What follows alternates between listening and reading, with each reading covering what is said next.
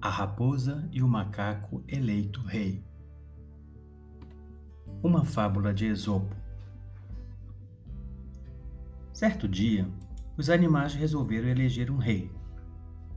Entre os candidatos e candidatas estava o macaco, que com sua agilidade e esperteza dançou e encantou todo mundo. Desta maneira, conquistou a simpatia de todos os eleitores e eleitoras, se tornando o novo soberano da selva.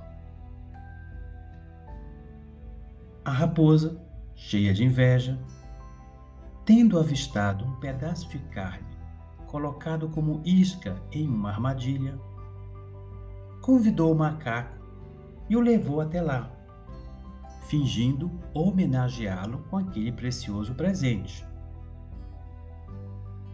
A raposa, cheia de malícia, encorajou o macaco a pegar a carne, que, inadvertidamente, caiu na armadilha.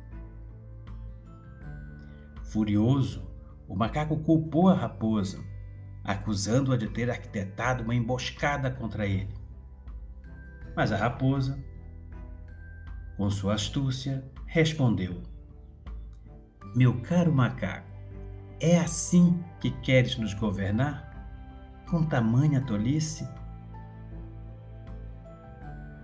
Moral da história: quem age descuidadamente acaba caindo na desgraça e se tornando motivo de riso.